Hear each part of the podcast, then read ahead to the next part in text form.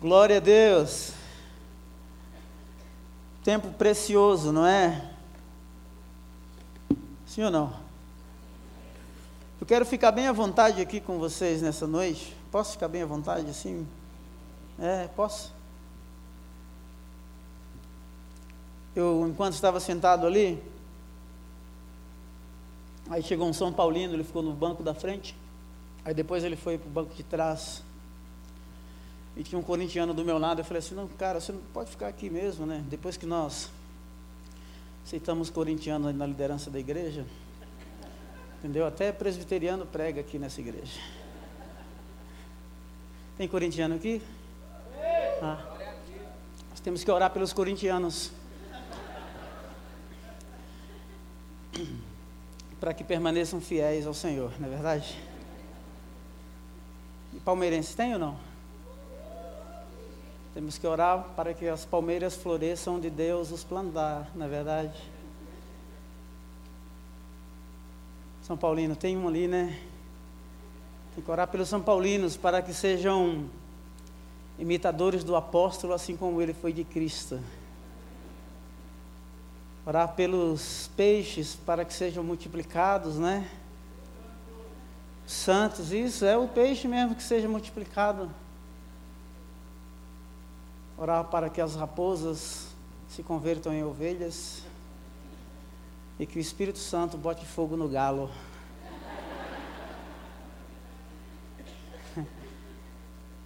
Pedir para ficar à vontade, porque eu acho que o que eu vou falar tem que preparar o coração de vocês.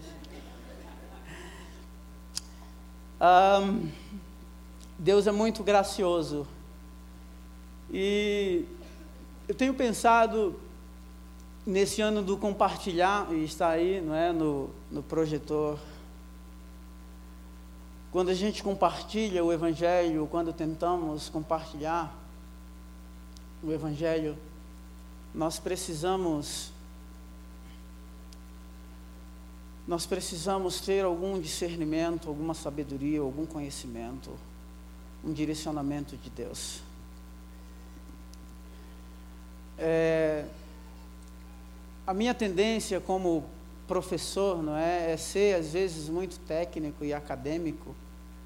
Mas uma coisa eu sempre eu sempre pedi para Deus assim, eu falei, depois que eu me converti com 24 anos de idade, eu peguei uma paixão muito grande pela Bíblia, e eu comecei a pregar depois de quatro meses da minha conversão, eu já estava pregando, eu não sabia nada, não sei, o povo era louco deixar um cara de quatro meses pregar nas igrejas, né? Acho que eles não tinham, tinham juízo. E eu comecei um ano depois, eu estava no seminário, e eu tenho alguns princípios que eu escolhi para a minha vida. E eu sempre falo para Deus assim, eu digo, Deus, por mais que eu me prepare academicamente para apresentar um assunto, quando eu tomar aquele lugar, eu quero sempre depender de Ti. E uma outra coisa que me segue, um outro princípio é, eu falei, Deus, às vezes pastores têm muitas, muitas crises, e em algumas igrejas, às vezes o pastor sofre muito. E eu falei assim, Deus, eu nunca quero usar o púlpito para que eu me defenda, para extravasar os meus sentimentos e ressentimentos e dores e etc. E eu tenho procurado seguir esse, esses princípios e tem me ajudado bastante. É, é interessante que quando de forma tão natural eu percebo convivendo com as pessoas, e eu convivo em vários ambientes, desde um ambiente acadêmico em que Deus foi totalmente marginalizado, ou ambientes em que eles proclamam Deus, mas não existe nada de Deus. Ou em ambientes onde Deus realmente está presente e a gente entende que Ele está ali. E entender essa dinâmica de como saber a hora de ouvir e de falar, não é? A hora de retroceder e avançar a hora de ouvir para que eu possa me situar na história daquele que está falando.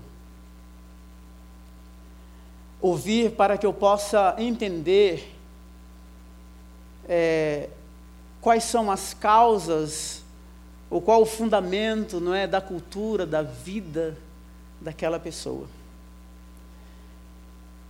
Tem uma Hoje é um assunto falado até nas grandes corporações, que, principalmente nas multinacionais, não é? Como trabalham gente de várias culturas. Tem uma escritora chamada Erin Meyer, ela escreveu um livro recente, é, que o título é The Culture Map, ou seja, o mapa da cultura. E ela diz assim que quando nós ouvimos as pessoas, nós não temos que ouvir simplesmente o que está sendo dito. Mas nós temos que procurar ouvir o que está querendo ser dito.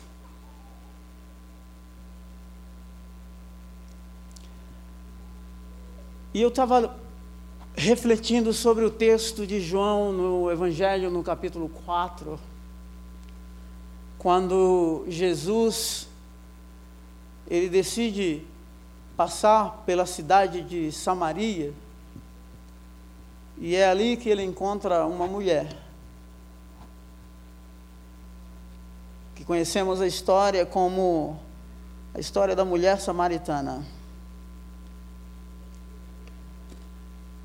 E é engraçado que Jesus ele vai proclamar uma mensagem mas antes de proclamar a mensagem, ele tem que reconstruir algumas coisas. E a primeira reconstrução que Jesus, Jesus decide fazer é que historicamente judeus e gentios não se davam, eles tinham conflitos né, de raça, conflito étnico. A história era uma história de derramamento de sangue. A história era uma história de conflito religioso, visto que os samaritanos, no ano 6 antes de Cristo, pegaram ossos de seres humanos e colocaram, jogaram no templo dos judeus para profanar o templo dos judeus. Então veja que o texto de João 4, verso 4, diz que era necessário Jesus passar por Samaria. Nós jamais podemos ter uma comunicação efetiva se nós não reconstruirmos o caminho que um dia foi lesado, obstruído pelos conflitos históricos, pelos conflitos étnicos, pelas discussões religiosas, pelos problemas financeiros, pelas crises econômicas. Então você percebe que a postura para a reconstrução do caminho não é do receptor da mensagem, mas daquele que proclama.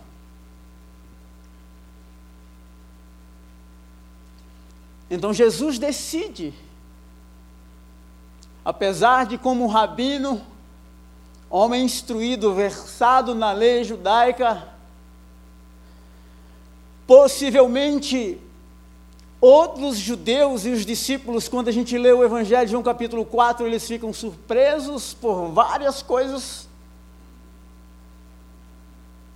Mas Jesus decide mover-se na direção daquele povo marginalizado. Então, uma comunicação efetiva do Evangelho, estamos no ano do compartilhar, é necessário que façamos a reconstrução do caminho. E esse texto diz muito isso, não é? O texto escolhido do tema deste ano, porque quando aquele homem possesso, Jesus o encontra, diz que ele andava pelos cemitérios, já haviam tentado prendê-lo, sem nenhum sucesso. E quando Jesus o liberta, que ele chega com a melhor das intenções, dizendo assim: Mestre, me deixa ir contigo. Jesus poderia ter dito assim: mais um membro para minha equipe. vou ampliar aqui, não é, o meu reino, ou vou aumentar o meu número de seguidores. Mas Jesus assim, não vai, volta para os teus e conta. Nós não podemos imaginar que assim como Jesus ele cruza, ou refaz, reconstrói o caminho na direção dos samaritanos, ele também cruza o lago e chega no lugar aonde aquele homem possesso por demônios, por demônios e inconsciente estava. Será que nós estamos dispostos a mesmo, ten, mesmo tendo sofrido danos, mesmo tendo o sentimento de que um dia fomos marginalizados por causa dos conflitos, por causa do nosso paroquialismo, ou por causa da nossa superioridade cultural. E tem muita gente que pensa né, que há superioridade cultural historicamente a gente analisa isso. O Hitler não propõe nada mais, nada menos do que dizer que os judeus eram uma distorção na evolução da raça e se propõe a corrigir, dizimando 6 milhões de judeus. E eu já ouvi algumas terminologias quando fala-se de culturas não é? Ou quando nos referimos a alguns grupos, nós não se referimos a tais grupos como culturas, mas sim como subculturas. Não existe subculturas, existem culturas diferentes. Não existe cultura pior ou melhor, existe cultura diferente.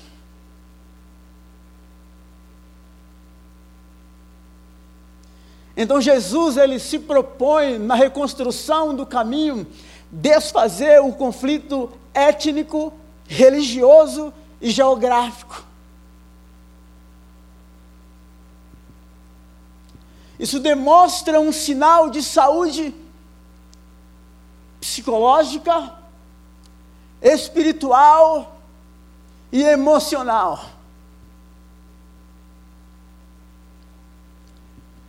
Porque a fala da mulher samaritana, quando ele, sedento da jornada, pede água, ela se remete primeiramente à história, dizendo assim: como você me pede água sendo você judeu, visto que judeus não se dão com samaritanos? É a primeira coisa que ela traz para a superfície. Ou seja, ele poderia até dizer assim: então, é isso mesmo, essa é a nossa história, é esse o conflito. Embora eu tenha refeito ou esteja trabalhando para reconstruir o caminho, tchau. Afinal, o necessitado e a necessitada a pessoa em situação é, é, é, de marginalização e de discriminação é você. Eu sou muito bem resolvido emocionalmente, espiritualmente, psicologicamente e assim sucessivamente. Eu poderia ter feito isso. Mas na agenda de Deus aquele encontro estava marcado. E começa-se esse diálogo. E é interessante que quando Jesus, cansado da jornada, e eu acho interessante esse detalhe, que mesmo disposto a reconstruir o caminho, ele se aproxima daquela mulher com sede e cansado em situação de vulnerabilidade. A pergunta para nós é: apesar de sermos resolvidos ou estarmos muito bem resolvidos em muitas áreas da nossa vida, será que há espaços para vulnerabilidade em nós? Será que há abertura para dizer assim, depois de uma jornada longa, assim, dá-me um copo com água? Eu lembro de uma história, não sei quantos leram aqui o livro foi traduzido para o português como o apóstolo dos pés sangrentos, filho de uma família nobre na Índia, filho de hindus, chamado Sadhu Sudar Singh. Sadhu Sudar Singh foi deserdado pela família, perdeu tudo, não tinha absolutamente nada, e ele virou um proclamador do Evangelho. Um dia ele estava passando por uma vila, ele bateu numa porta e pediu água. A menina fechou a porta, correu para a mãe e disse assim: Mãe, Jesus está na porta e está pedindo água. Era Sadhu dar sangue. Tem um homem conhecido como o irmão André, o contrabandista de Deus. Uma certa vez o grupo Hamas sequestrou um amigo do André. E o André disse assim: Não, eu vou tomar lá o lugar do meu amigo, eu me ofereço para que ele seja solto. E o André foi. E os membros do, do Hamas, quando encontraram o André, eles disseram assim: Nós sabíamos que o Messias viria até nós, através da sua vida. Apesar de toda a nossa resolução, ou termos muitos problemas resolvidos, será que nós podemos, em determinados momentos, reconstruirmos o caminho e até mesmo, até mesmo nos encontrarmos em situação de vulnerabilidade, sede, fome ou destituído de alguma coisa e dizer assim: eu dependo de algo, eu preciso de algo que você tem, apesar de ser resolvido em muitos aspectos da minha vida. É engraçado que uma comunicação efetiva do Evangelho não começa com um discurso teológico profundo. Começa com coisas do dia a dia, corriqueira. E é por pedir água que Jesus começa a trazer para a superfície todos os traumas que estavam no coração e na vida daquela mulher. E o primeiro ela diz, de cara, você é judeu. Como você me pede água, sendo tu judeu?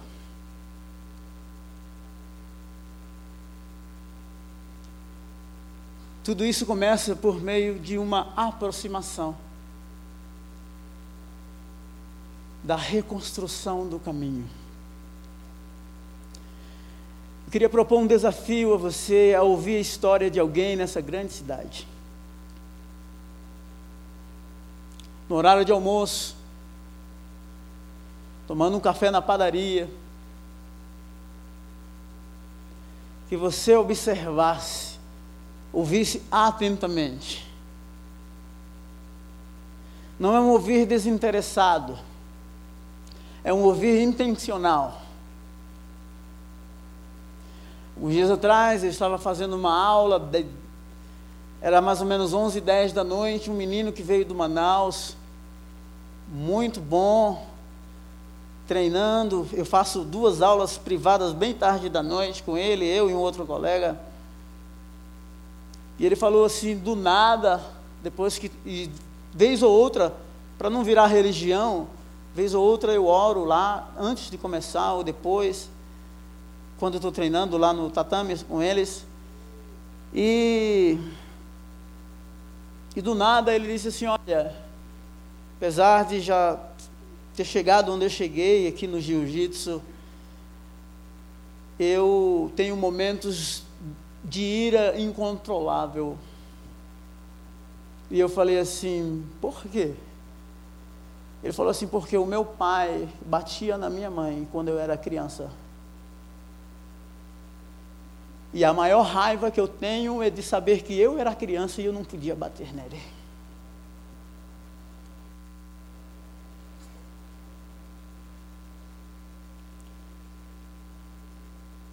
E quando ele falou isso, a lágrima desceu, eu o abracei. 11 e 10 da noite. No meio do silêncio, lá no bairro do Ipiranga, eu o abracei. E eu falei assim: obrigado por compartilhar a sua história e dividir a sua dor comigo. Obrigado, obrigado por confiar. É difícil fazer isso.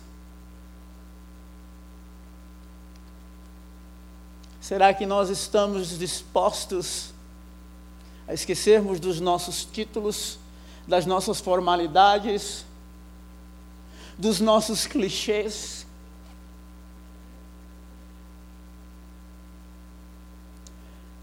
Será que nós estamos dispostos a nos tornarmos mais humanos e nos identificarmos com a dor do outro? Porque Jesus, nesse texto de João 4, ele dá uma lição de humanidade. profundo. E é interessante que essa conversa básica, simples, corriqueira,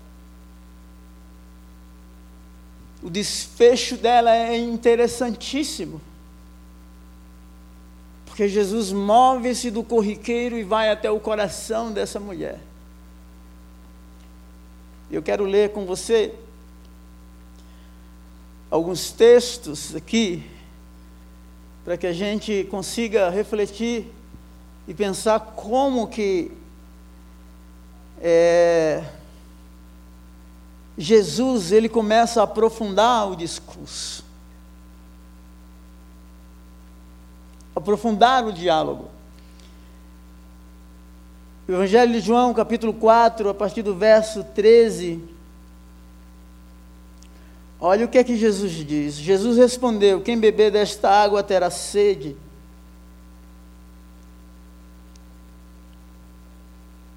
Outra vez. Mas quem beber da água que eu lhe der, nunca mais terá sede. Ao contrário, a água que eu lhe der se tornará nele uma fonte de água a jorrar para a vida eterna. A mulher lhe disse: Senhor, dê-me dessa água, para que eu não tenha mais sede, nem precise voltar aqui para tirar água.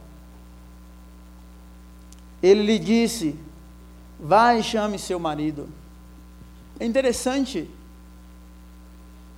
Jesus diz assim: Jesus pega um ponto Jesus é muito didático, é muito pedagógico e o Evangelho de João discute muito, fala muito sobre isso. Porque ele está falando de água diz assim: aquele que beber da água que eu lhe der jamais terá sede. Quando ele cura o cego, no capítulo 9, no 8, anteriormente, ele diz assim: Eu sou a luz do mundo e aquele que me segue jamais andará em trevas, mas terá a luz da vida. O Evangelho de João é muito didático e é muito pedagógico. No capítulo 11, Lázaro morre e a família se torna toda aflita. E no capítulo 11, verso 25, ele diz assim: Aquele que está em mim, ainda que esteja morto, viverá. Então Jesus usa essa técnica pedagógica de água, de luz, de vida para apresentar o ensino, ele está querendo comunicar uma verdade. E a mulher imediatamente diz assim: Olha, eu estou cansada de vir aqui. São anos. Então dá-me dessa água para que eu não precise mais voltar. Quebra a minha rotina, essa rotina está me matando. É isso que ela está dizendo. E é engraçado como o discurso vai se aprofundando. Vai e chama o teu marido. Eu não tenho marido, disseste bem, porque você teve cinco e agora o sexto que você tem não é teu, não é o seu marido. Ela diz assim: Vejo que és profeta. Você percebe que o assunto agora sai do campo da água e entra na alma.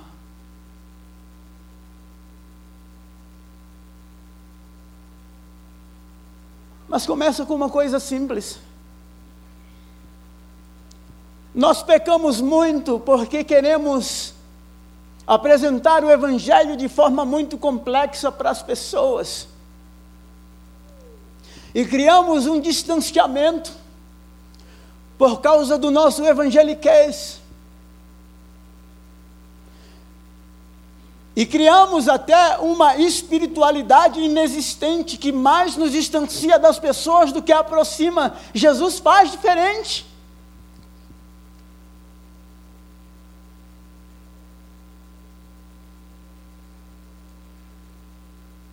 E pensamos que as pessoas vão olhar para nós e pensar que somos anjos.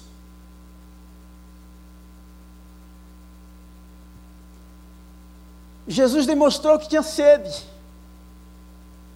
Jesus demonstrou interesse pela história de vida daquela mulher.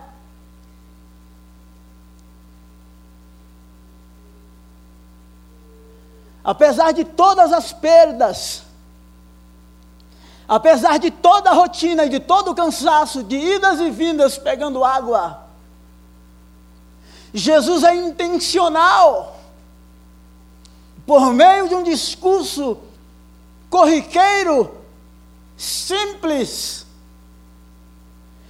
Ele alcança o âmago da alma daquela mulher.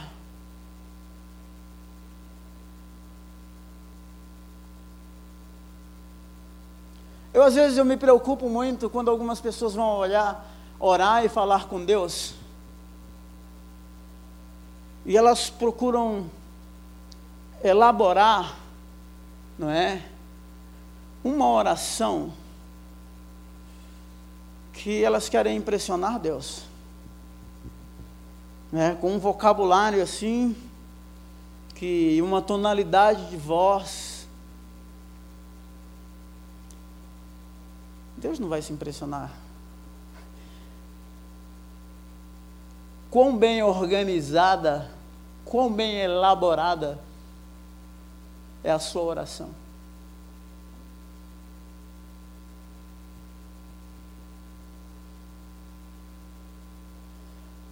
Mesmo na apresentação do Evangelho, nós queremos fazer um discurso elaborado, lógico. Para que as pessoas entendam de forma clara, obviamente eu não tiro em momento algum, como eu lhes falei no início, a responsabilidade do preparo, mas a aplicação do Evangelho no coração das pessoas não é tarefa humana, é divina. E a compreensão da verdade do Evangelho que gera arrependimento.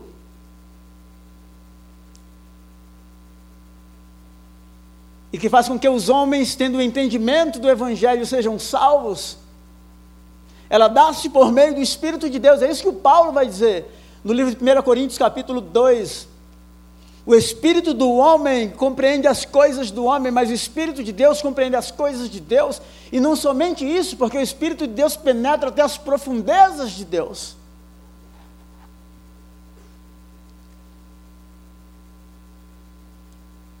Então nós queremos dar uma lógica. A lógica não é a partir da minha perspectiva. A lógica e o entendimento é a luz daquele que sofre, que está em dores.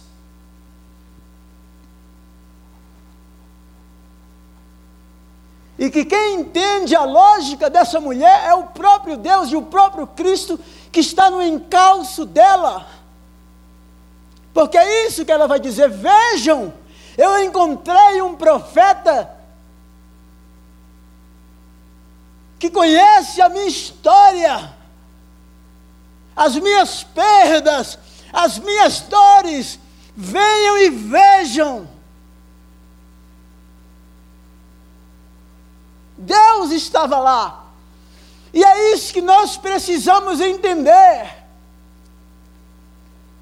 Quando proclamamos o Evangelho, quando reconstruímos o caminho, quando Deus usa coisas básicas e corriqueiras intencionalmente para chegarmos no âmago da alma das pessoas, porque Deus já está lá.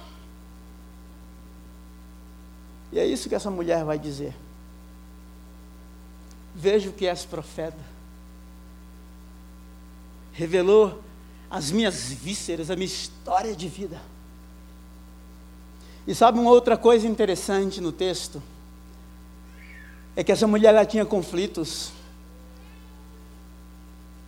Ela diz assim: Olha, os samaritanos dizem que tem que adorar no Monte Gerizim, os judeus dizem que é em Jerusalém.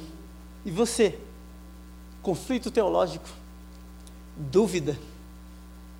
E você? Sabe qual é a resposta? A adoração não é algo externo. O foco não é externo, mas é no centro da vida, no coração. Jesus tira ou muda o olhar dessa mulher para as coisas externas e faz com que ela olhe para o seu coração. Não é lindo isso? Estão conseguindo acompanhar a lógica do negócio?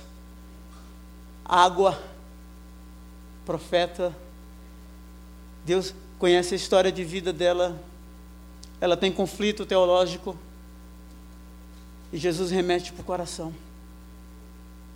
Uma outra coisa é que aquela mulher tinha esperança, apesar de todas as dores que ela já havia enfrentado. Ela diz assim: Eu sei de uma coisa, que o Messias virá. E quando o Messias vier, ele nos explicará todas as coisas.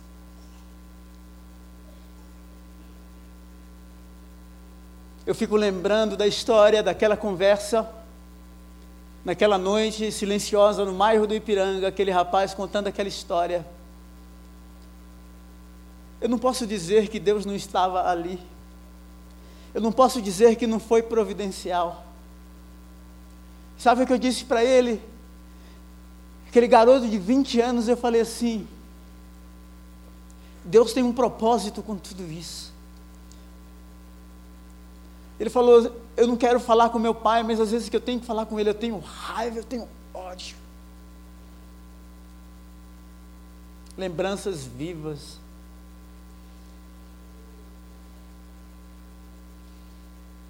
Deus se importa com a história de vida das pessoas. É, ele se importa. Eu não sei se damos a importância devida. Eu não sei quantos estão aqui que tiveram perdas irreparáveis, que sofreram abusos de familiares, violências físicas e verbais, que sofreram traições profundas, perdas irreparáveis, falências. E às vezes nós olhamos, é como se queremos fechar aquele capítulo da nossa história de vida, isolar. Mas apesar de toda a dor, de todas as perdas, aquela mulher nutriu no coração dela esperança de que um dia o Messias viria.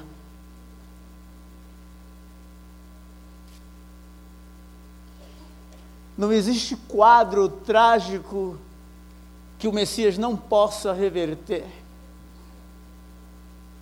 Não existe caminho que foi obstruído que ele não possa desobstruir.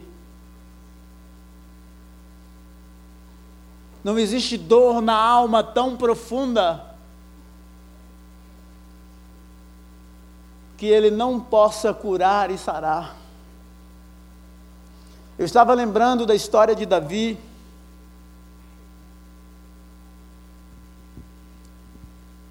Lembra quando Samuel foi ungir uh, rei entre os filhos de Jessé, escolher porque Deus havia rejeitado o rei Saul. E quando o profeta Samuel chega, ele se impressiona com o porte físico de alguns, não é? E é assim que a gente faz, né? A gente se impressiona com a casca. A gente se impressiona com os títulos, com os carros, com os apartamentos, com o bairro onde moramos. A gente se impressiona com essas coisas. Então é como se fosse um desfile, passa um e passa outro. E o Samuel pergunta: Mas tem mais algum? Ele diz assim: Não, tem um menino tem um garotinho. Então manda trazer. E sabe qual é a palavra que ele dá? Certamente, o ungido do Senhor está diante de mim.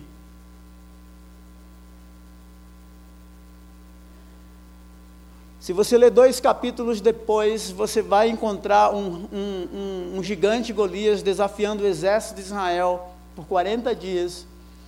E o Jessé manda o Davi ir lá ver, né, levar um lanche lá para os irmãos. E quando, e quando ele chega, os irmãos dizem assim: Ô oh, seu bisbilhoteiro, você veio aqui trazer lanche coisa nenhuma, você veio foi espiar a guerra aqui, ô bisbilhoteiro. Foi isso que você veio fazer. Então o Davi vê todo aquele conflito, dia após dia. Ele chega para o rei e diz assim: Não, eu vou, eu vou lutar contra esse gigante. E o Saul diz assim: Não, mas você é um menino, esse camarada é perito em guerra. E o, o rei dá as vestimentas dele, e aquilo não, serve no Davi. E ele se propõe a lutar. E o rei enfatiza isso: você não consegue lutar. E sabe o que é que ele diz? Ele diz assim: Olha, Davi, quando eu cuidava do rebanho do meu pai, quando o urso e o leão vinha arrancar o rebanho, é, matar o rebanho do meu pai, atacar o rebanho do meu pai, eu os pegava pela juba e os matava. Assim como eu matei o urso e o leão, eu também vou contra este incircunciso, este pagão que tem desafiado o exército do Deus vivo. O que eu estou querendo dizer com isso é que aquela história daquele menino lá do campo, longe do público, no anonimato, sem ninguém ver, talvez jogando estilingue, né, fazendo alguma, algumas coisas. Mas Deus estava lá. E quando ele se apresenta para lutar com o gigante, ele não tem nenhum dado biográfico a não ser esse. E é como, parafraseando o texto, é como ele dissesse assim: Vocês estão alheios à minha história. Vocês não sabem de onde eu estou vindo. Deus está forjando uma história. E é essa minha história. Assim como eu matei o urso e o leão, eu vou contra este incircunciso. Existem circunstâncias da nossa vida, coisas simples, que nós as ignoramos. Porque afinal, nós queremos ser ovacionados pelo público. Afinal, o que nós gostamos são dos tantos likes que tem lá nos nossos faces da vida. Coisas que nos inflam.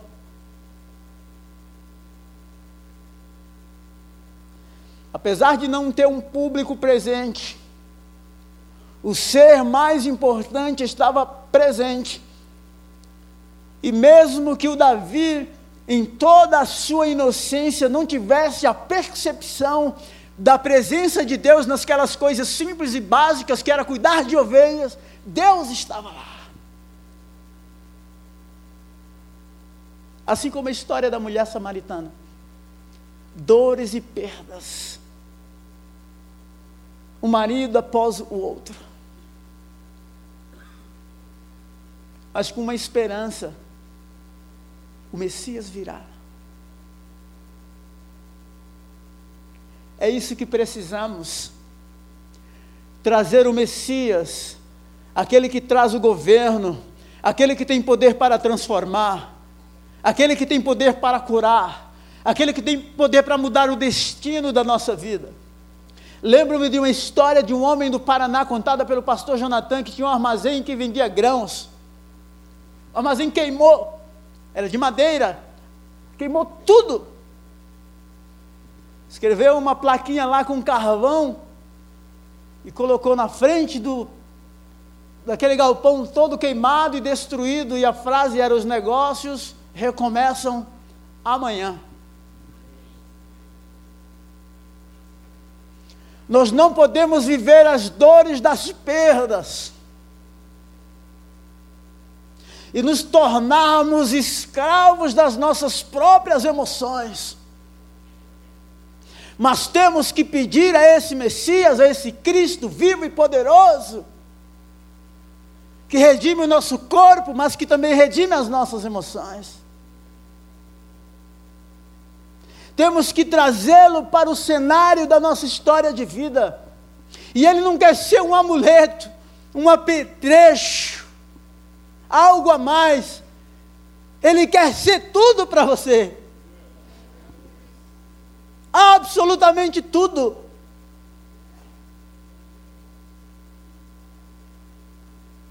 Porque me parece que nós fazemos assim. Isso virou moda, né? É como se Jesus fosse um amuleto a mais ali? Ou se a Bíblia fosse né, tipo um horóscopo que só se consulta ali, né? Um versículozinho, ou você vai lá e põe o dedo, Deus pode falar da forma como Ele quiser, né, essa questão. Mas é interessante a importância que Deus dá à história de vida dessa mulher. Que começa com uma discussão, uma conversa com um copo de água. E ele vai até a alma dela e ele descobre que ela tem conflitos teológicos. E debaixo de toda a superfície, não é?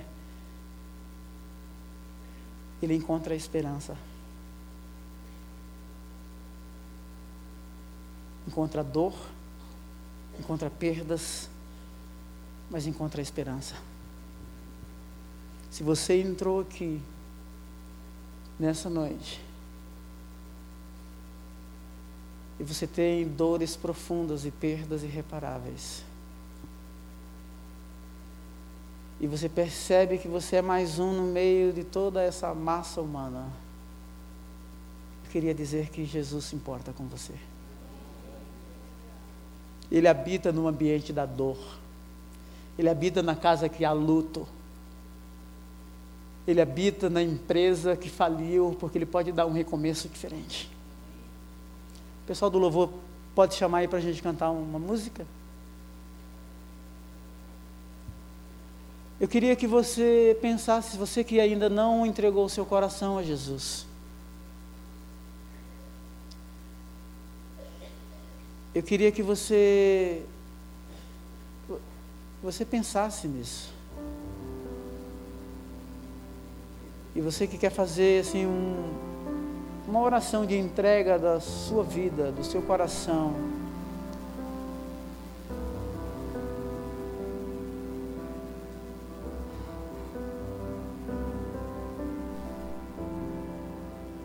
É, enquanto nós cantamos, você pode sair do seu lugar. Fala assim: não, eu quero entregar a minha vida para Jesus nessa noite. Eu quero entregar a Ele os meus medos. Eu quero entregar a Ele as minhas dores. Eu quero entregar a Ele as, os meus fracassos. Eu quero voltar a viver e a viver diferente. Então, enquanto nós can cantamos, se você quiser vir aqui à frente, eu quero orar por você. Glória a Deus.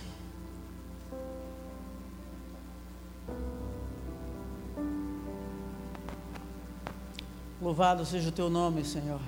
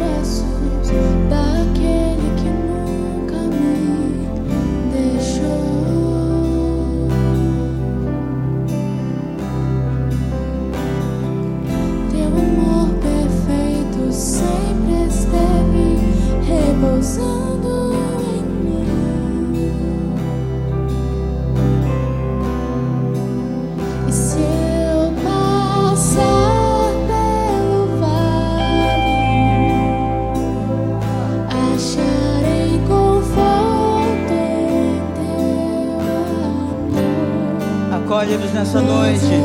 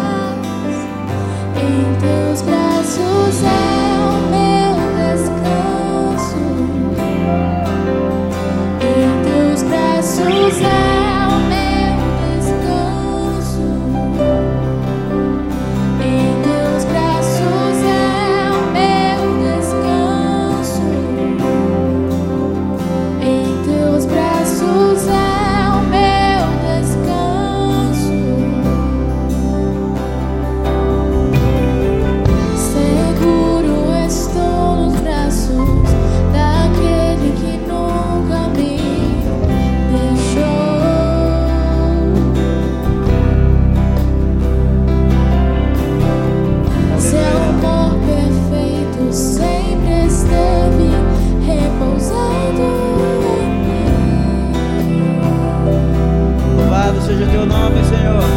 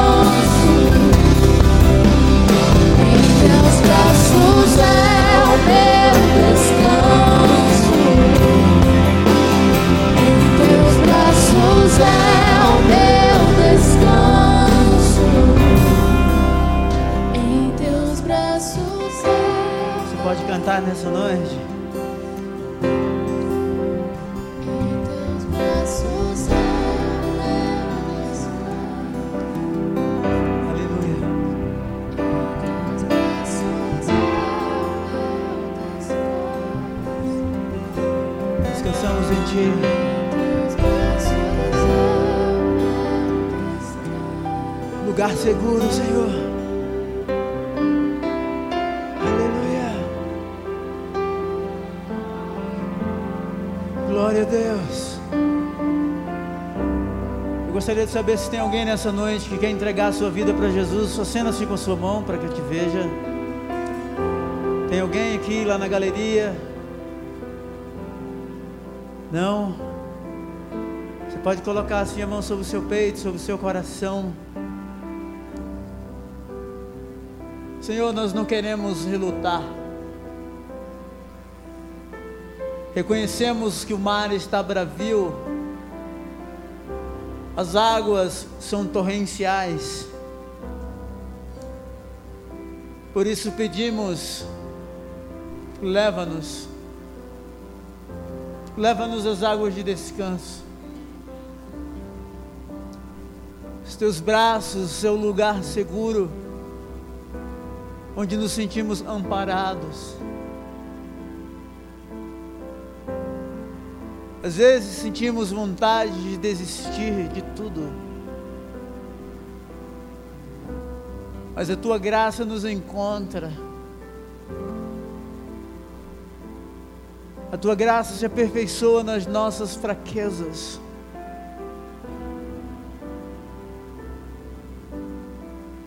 Que as nossas vulnerabilidades, que as perdas, as dores, sejam curadas pela esperança viva da vinda do teu governo em nós. Renova-nos. Renova a esperança que se foi. Aquele que se perdeu, que encontre o caminho de volta. O casamento que foi ou está lesado. Restaura, Senhor. Porque em Ti nós encontramos descanso, amparo, paz e segurança. Eu abençoo cada vida que aqui está nessa noite. Que a Tua graça nos renove. Em nome de Jesus. Dá-nos uma semana abençoada. Dá-nos oportunidade de experimentarmos o Teu amor, de ouvirmos histórias Dá-nos oportunidade de termos conversas começam de forma simples, mas que terminam em conversão, em restauração. Oh Deus, nós queremos ver a tua beleza nas coisas simples, queremos ver a tua grandeza, a tua graça, o teu poder na mesa de um restaurante, tomando um café numa padaria num carro indo para o trabalho, no metrô indo para a universidade, na conversa em casa. Oh, vem Messias, estabelece o teu governo e coloca no lugar devido toda a emoção, que foi afetada pelas dores e pelas perdas. Porque tu és o médico dos médicos e o psicólogo dos psicólogos. Tu és o terapeuta dos terapeutas. Bendizemos o teu nome nessa noite mais uma vez. Amém. Tenha uma semana abençoada. Em nome de Jesus.